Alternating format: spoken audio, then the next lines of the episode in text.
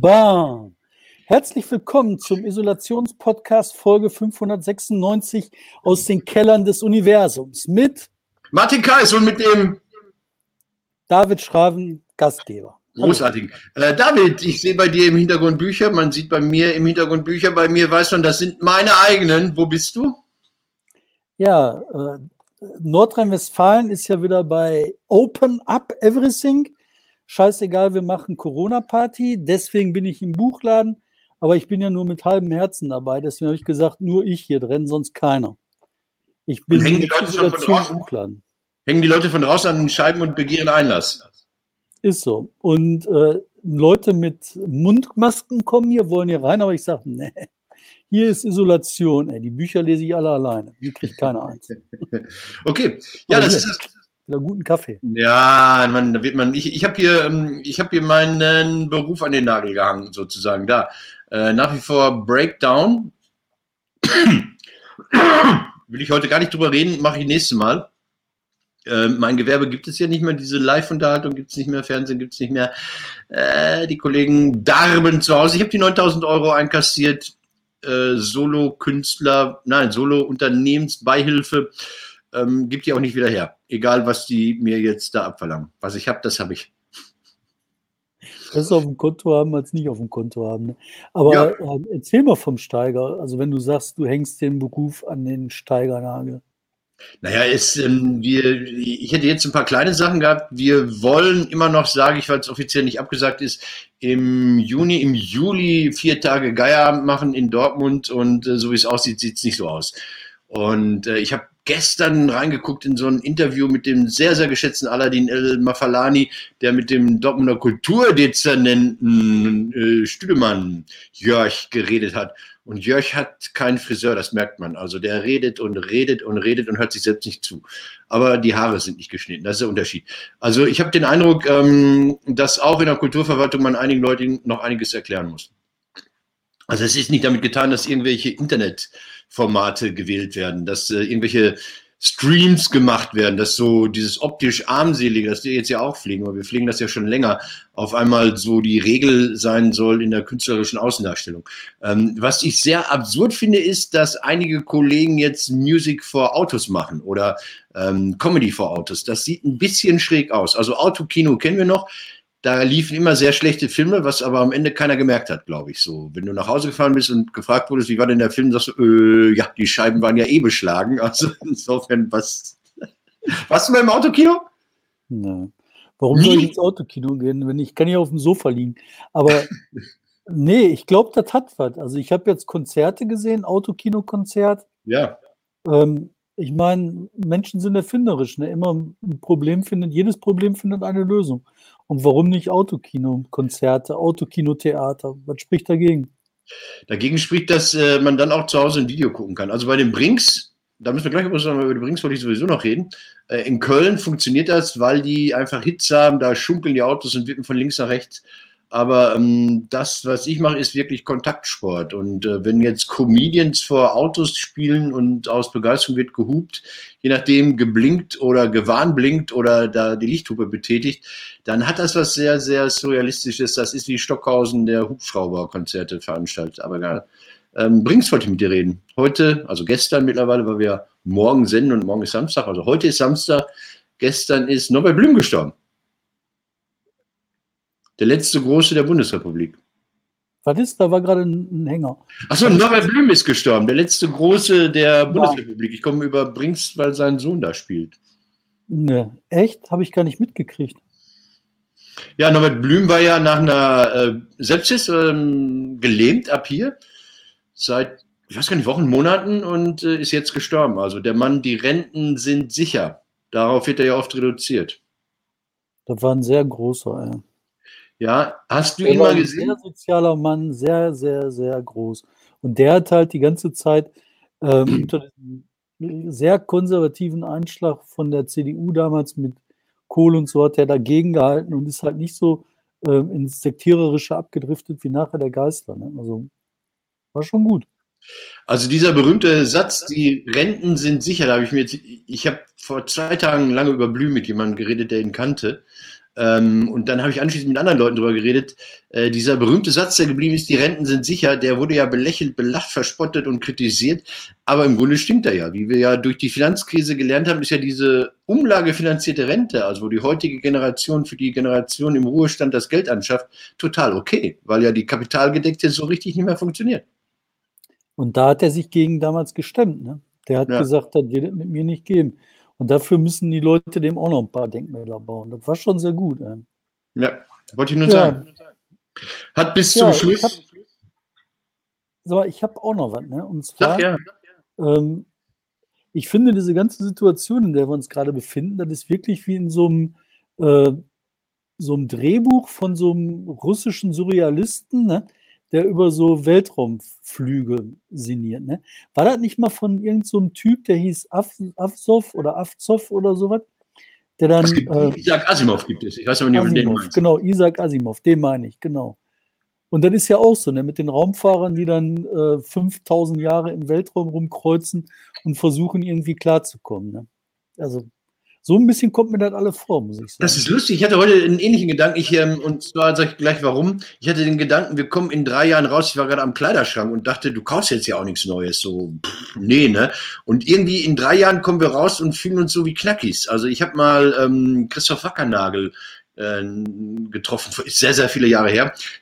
Der hat vor noch mehr vielen Jahren im Knast gesessen wegen Raffsachen und ist dann ins Leben gekommen als Schriftsteller und hatte ein Praktikum gemacht beim Schauspielhaus Bochum. Und das ist ein toller Typ, aber er hatte ähm, so diesen Backlash. Er war so drei, vier, fünf, sechs Jahre zurück. Das hast du gemerkt. Also, dass, dass wenn du im Knast bist, vielleicht Medien konsumierst und sonst irgendwas, du redest aber in einem Stil und hast ähm, Probleme, die nicht mehr die heutigen sind.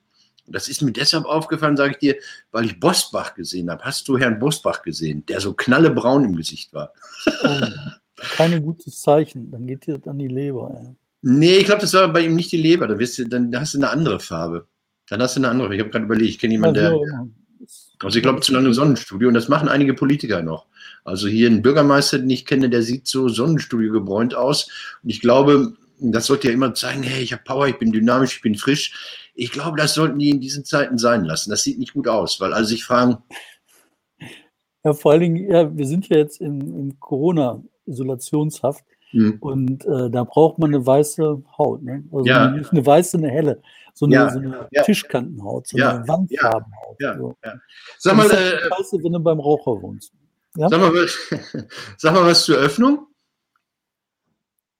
Ich halte das für so ein Risikospiel. Also ich bin da nicht gerade begeistert von. Hast du, du bist in der Stadt, bist du, bist du, du bist mit der Bahn gekommen nach Essen oder wie bist du hin? Mit dem nee. Fahrrad. Oh, oh je. Ähm, Beobachtung, ist es voll? Drängeln sich die Leute? Schlagen die sich? Heute Morgen nicht, sind viele da. Mhm. Aber ich habe halt so mitgekriegt, was ähm, in Bottrop passiert oder sonst wo. Ähm, die Leute lassen alles fallen. Also das, das so Selbstdisziplin, ne? seit wann funktioniert Selbstdisziplin? Ne? Also das ist so ähnlich wie zu sagen, so, boah, Rauchen tötet, deswegen rauchen die Leute nicht mehr. Ne? Das klappt ja auch. Oder Alkohol macht Krebs. So, ist eine Wahrheit. Juckt das irgendein?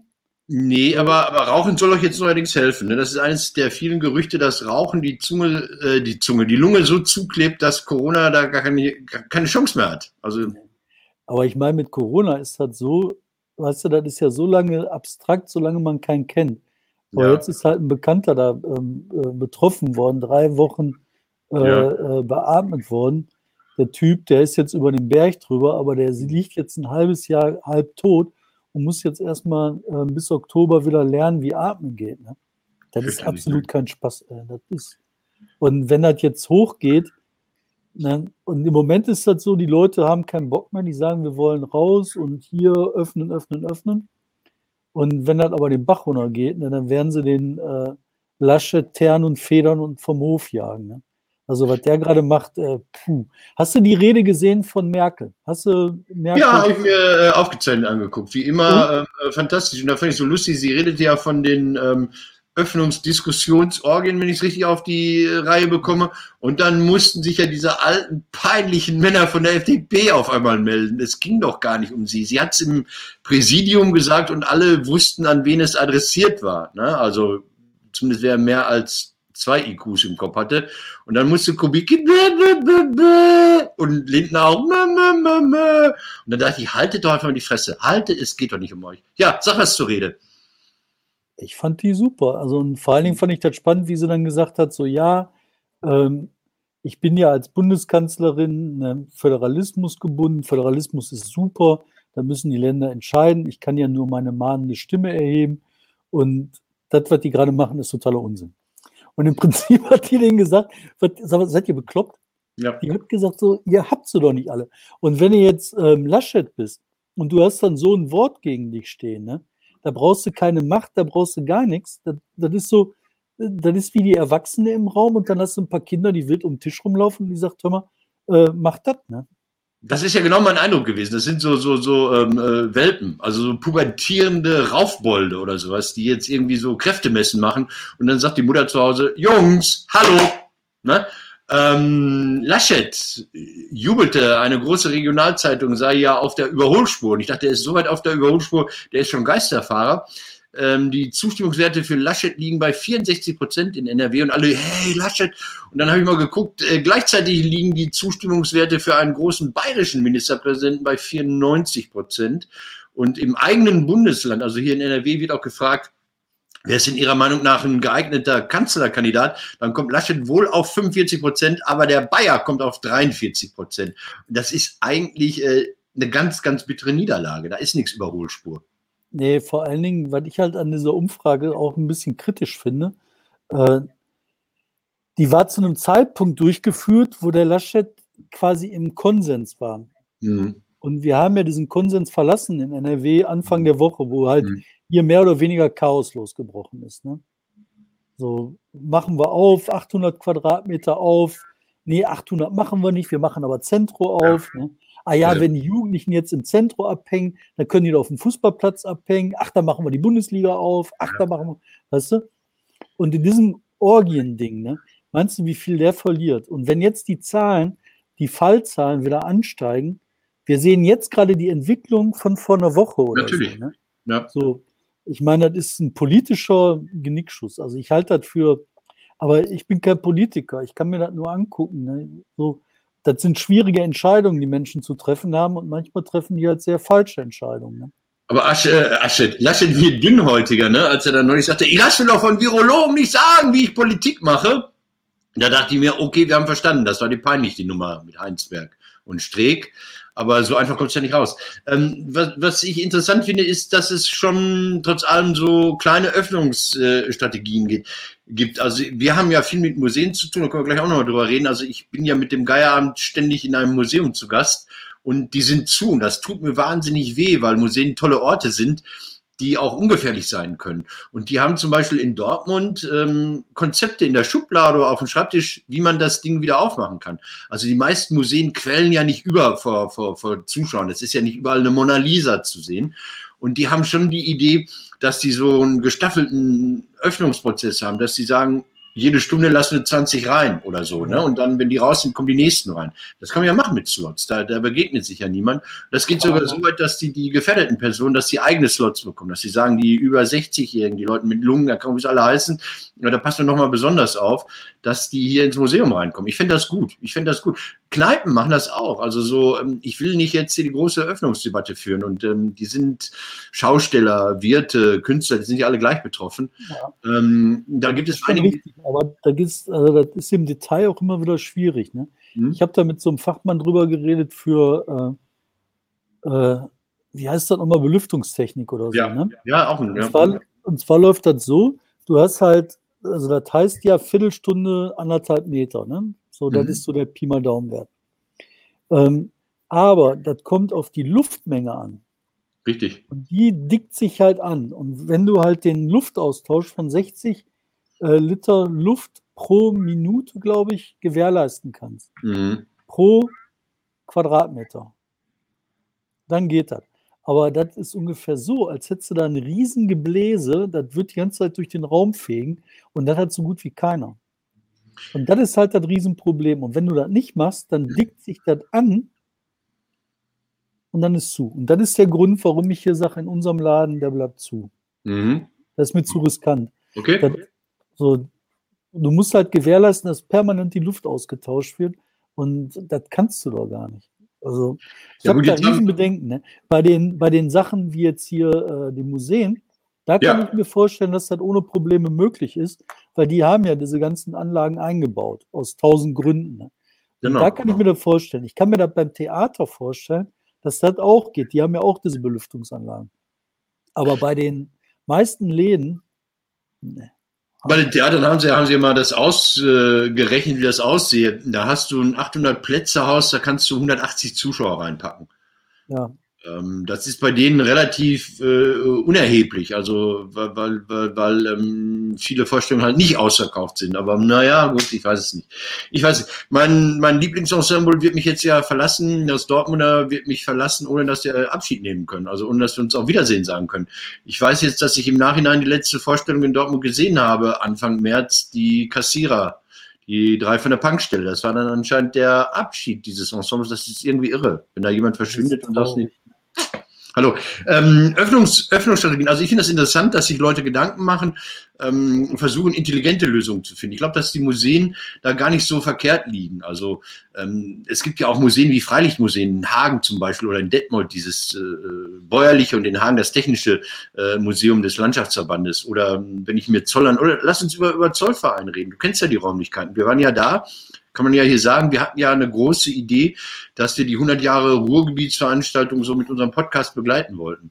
Da kann man doch Leute reinlassen. Also in diese riesigen Hallen, wenn da fünf Leute die Stunde durchlaufen. Kommt auf die Belüftung an. Wenn die Belüftung gewährleistet ist, warum nicht? Ne? Wenn die Belüftung nicht ausreicht, würde ich das nicht machen. Ich hätte, also ich bin eh eine Schissbuchs. Also mein Leben besteht aus, Bange, aus Bange haben. Ne? Irgendwann, wenn ich mal tot bin, wird auf meinem Grabstein stehen, er hatte Bange. Ich wollte noch ähm, Thema Öffnung. Wir sollten über die DFL reden, über die Liga, über die Bundesliga mit den Geisterspielen und über anderen Sport reden. Ich fand die DFL ähm, forscht, um das mal so zu sagen. Die haben sich jetzt von Sky 300 Millionen aufs Konto überweisen lassen, sagen, hurra, unsere Vereine sind gerettet.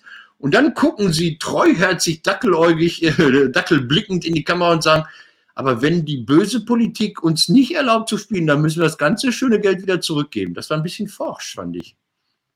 Hast du es mitbekommen? Ja, habe ich mitbekommen. Ja.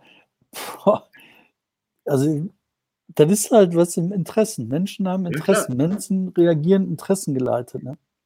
Ja, ich, ich fand das, irre. So. Ich fand das, ich fand das ähm, äh, äh, dass sie am Arsch sind, so, so, so in sich. Also jetzt, wir müssen nicht drüber reden, ob wir Fußball wichtig finden, ob Leute Millionen verdienen sollen. Das ist mir relativ scheißegal. Wir wissen ja alle, dass vom VfL Bochum aufwärts ähm, in solchen Vereinen immer hunderte von Arbeitsplätzen auch betroffen sind. Und dass natürlich auch viele, viele Seelen betroffen sind. Dass den Leuten das vielleicht auch gut tut, Brot und Spiele zu haben anderes Thema. Ich fand es nur so, so hinterhältig, ja. Also jetzt die Kohle zu nehmen von Sky und anderen und dann sagen, okay, jetzt sind wir gerettet und wenn du, böse Politik, jetzt noch äh, dazwischen grätscht, dann müssen wir das schöne Geld wieder zurückgehen und dann haben wir alles gemacht und du hast es kaputt gemacht. Und das stimmt ja so nicht. Ja, also die Politik macht ja nichts kaputt, sondern sie entscheidet äh, äh nach Lage, also ob es möglich ist. Und, und ich finde, da macht man Druck auf die Politik. Und ich hoffe, dass die die aushält und entscheidet, wie es richtig ist. Ja, klar. Vor allen Dingen, ich meine, die Interessen hat halt jeder. Ne? Ich, mhm. ich bin heute Morgen mit dem Fahrrad am Kröger Baumarkt vorbeigefahren. Ja. Und diesen XXL Kröger Baumarkt. Ja, das ist, ja. Ich weiß nicht, ob du den kennst. Äh, nicht Baumarkt, äh, äh, Möbelmarkt. Möbel, ja. Ja. Und wenn du das siehst, dann weißt du halt, oh Mann, ey, der hat aber in Beton gegossene Interessen. Ne? Und das, der sich dann aufkröppt und sagt, hier, die müssen auf, egal was kommt. Ne? Ja, klar. wir haben ja groß und Platz und da können die Leute ja drumherum laufen oder so. Ne? Wir gucken halt, dass das äh, äh nicht ansteckend ist und so. Ver Verstehe ich, ne? Ja, aber es ist. Aber kann das zu politischen Entscheidungen führen? Nein, ich finde ich find bei der DFL, die machen das so, als würde ein Wirt sagen, so, wir haben die Schnitzel alle gebraten, wir haben die Kartoffeln gekocht und den Wein aufgemacht und jetzt müsste nur noch die Politik Ja sagen. Also man wartet doch eigentlich, bis die Politik was sagt und leitet dann nicht was am Ende. Egal. Hast du mitgekriegt, dass die Kneipenleute jetzt Demo machen wollen? Ja, in Recklinghausen auch, man stellt äh, Stühle auf den Markt und habe ich mich gefragt, für wen, gegen wen, warum. Vor allen Dingen, was soll das bringen? Ne? Andererseits habe ich auch wieder überlegt, das müsste ja möglich sein, dass die Leute ähm, so eine Art, ähm, wie soll ich sagen, Corona-Cafés machen. Ne? Also, dass man halt so einen Sitz hat, dann so Scheiben an der Seite, Sitz wie so Kabuffs, ne? wo du Ja. so 50 Kabuffs nebeneinander hast. Wie der Piepstor früher nur mit äh, durchsichtigen Wänden.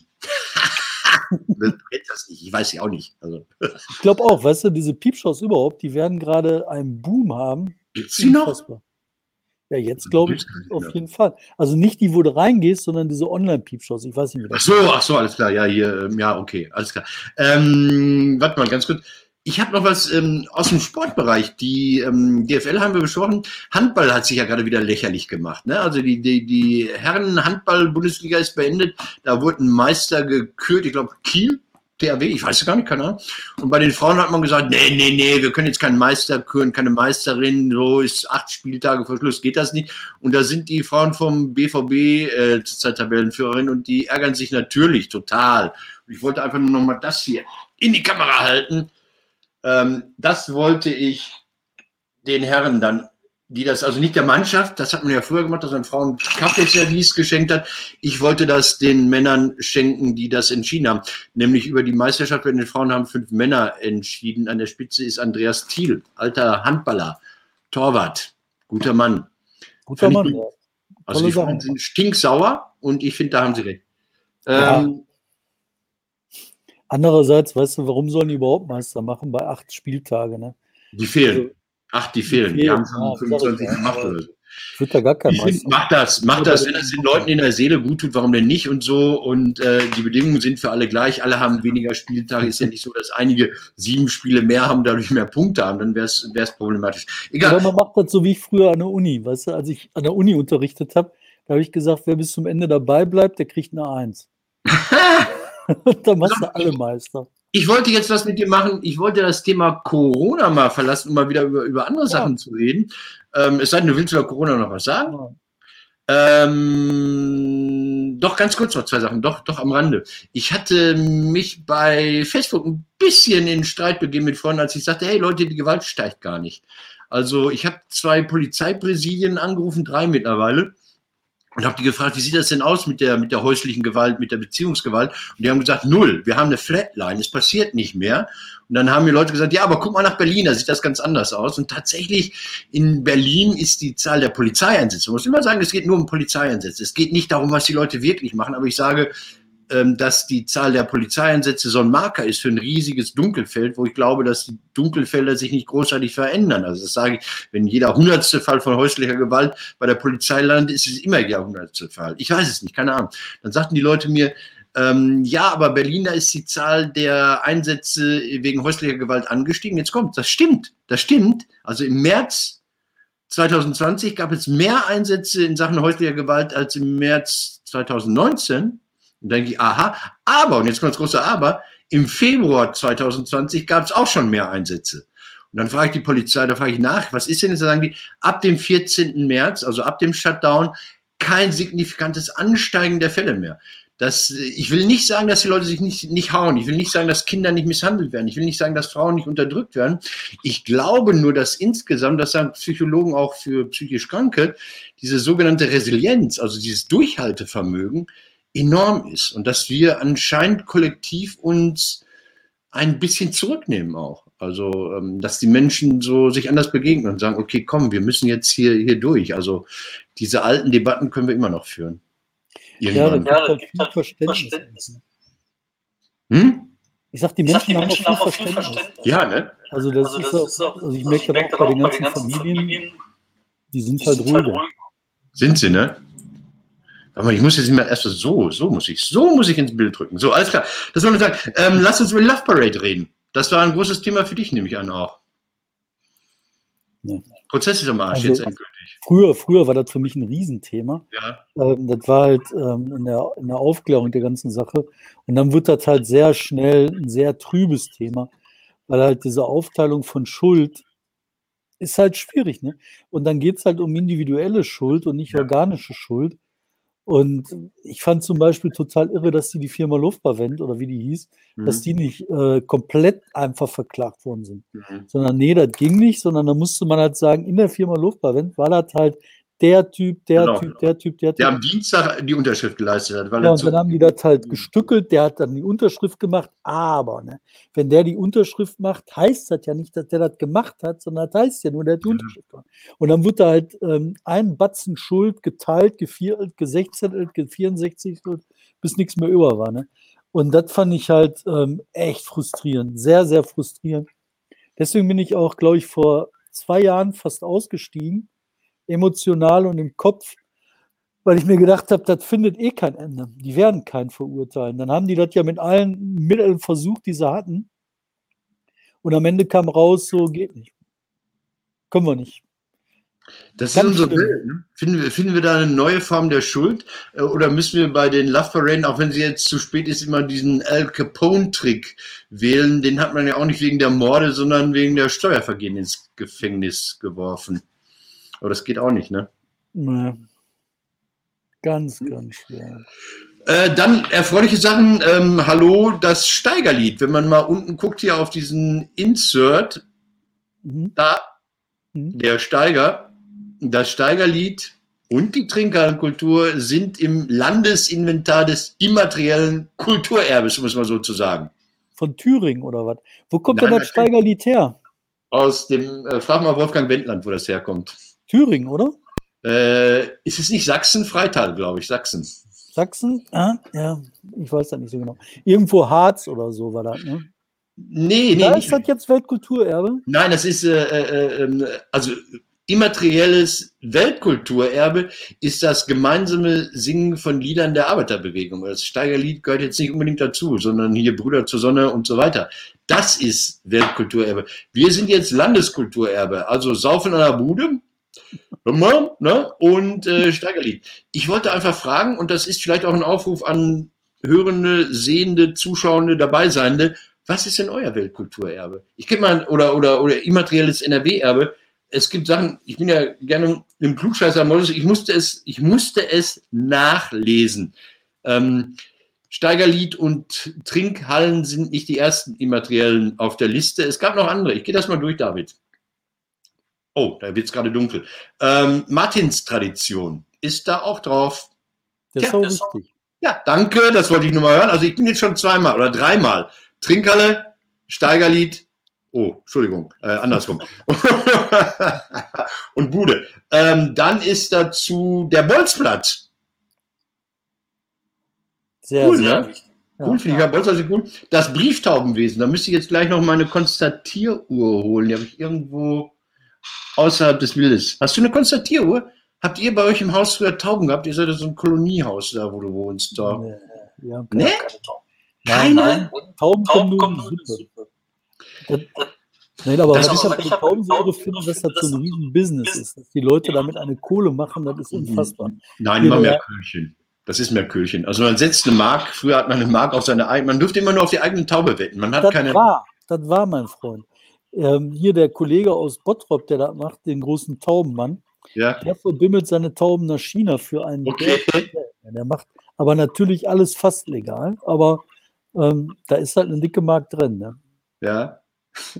Ich glaube, das sage ich jetzt lieber nicht. Nein, es gibt, es gibt ja in Südafrika so einen Wettbewerb. Da wird die Taube dann nach Südafrika geschickt, muss sich da so orientieren, muss erstmal wissen, wo sie überhaupt ist und fliegt dann durch die Serengeti. Das heißt anders in Südafrika, also über die Löwen hinweg. Und dann machst du auch eine Million oder sowas. Okay, ähm, ganz einfach so. Ich würde mal sagen, Aber liebe Leute, weißt du, was da fehlt? Da fehlt Pfannekuchen. Das Ding ist, ne, du hast ja hier diesen ganz speziellen Pfannekuchen, der mit äh, Mineralwasser gemacht wird, Ja. so mit Sodawasser, Hm, mit wenig Milch. Der ist halt überhaupt nicht zu vergleichen mit Krebs. Der ist nicht Nein. zu vergleichen mit diesen Backpulverdingern, ne, sondern so Nein. diesen Oma-Pfannekuchen. Ne? Und das ist halt der Oberknaller. Und den sollten sie aufnehmen. Das ist, was, das ist eine Spezialität von hier. Ich war viel unterwegs in meinem Leben. Ich habe Mhm. viele Pfannkuchen gegessen, Mhm. weil an jedem Stand, wo ich vorbeikomme, dann esse ich den. Und so wie hier gibt es den nur wie hier. Ähm, ich finde die, äh, das äh, Zusammenstehen äh, hinter einem Fußballverein, der im Leben nicht mehr Meister wird, das finde ich zum Beispiel auch großartige Kultur. Also noch ein letztes, ich komme ja auch, sieht man nicht, doch, jetzt hat man gerade was gesehen. Ähm, ich komme ja auch vom Entertainment. Ich möchte, dass irgendjemand mal ausrechnet, was die Beatles wert sind. Weißt du, wie ich das meine? Ähm, man hat jetzt einen Paul McCartney äh, Liedtext versteigert. Also äh, McCartney hat ja nicht alles geschrieben für die Beatles, eher wenig geschrieben, aber Hey Jude ist ja von ihm. Gewidmet wem? Dem Sohn von äh, John Lennon, weil der so traurig war, als sie sich getrennt haben. Ach, endlich mal wieder ein Beatles-Experte. Und der äh, John Lennon abgehauen ist mit der Yoko Ono. Ja. Und der arme Junge, der ist dann am See rumgelaufen und wusste nicht, wo er hin sollte. Genau. Ver- Versteigert worden, pass auf, Liedtext versteigert worden für 832.000 Euro. Und es gibt da ja so, so viele Reliquien bei den Beatles. Kleines Quiz. Ähm, Sonnenbrille John Lennon kostet, Jetzt müsste ich deinen Zettel nochmal sehen. Keine Ahnung. Sag, äh, Sonnenbrille John Lennon 165.000. boah, Gitarre George Harrison viel. 300.000. Aber 300.000? 313.000. Ähm, dann gab es eine Demoplatte, wo man sich beworben hat beim Management 1962 oder sowas, 98.000. Boah. Äh, Ringo Stars Schlagzeug, 1,75 Millionen Dollar. Boah. Ja. Da- Dann der Managementvertrag mit Brian Epstein, äh, Epstein 494.000 Dollar. Und jetzt A Day in the Life hat gekostet Was ist das?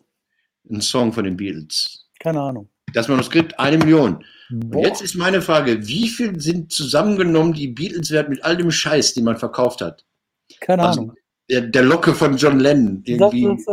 Ich hatte keine Ahnung. Das sollte mal jemand ausreden. Wir Ich glaub, müssen das- sehen, dass der Geier auch mal irgendwann so wertvoll wird. Aber ich muss jetzt vor allen Dingen los. Du musst los, ne? Spät dran. Ich danke ganz herzlich, ne? Martin. Du musst jetzt die Musik anmachen. Und Ja. weißt du, was auch interessant ist? Nee.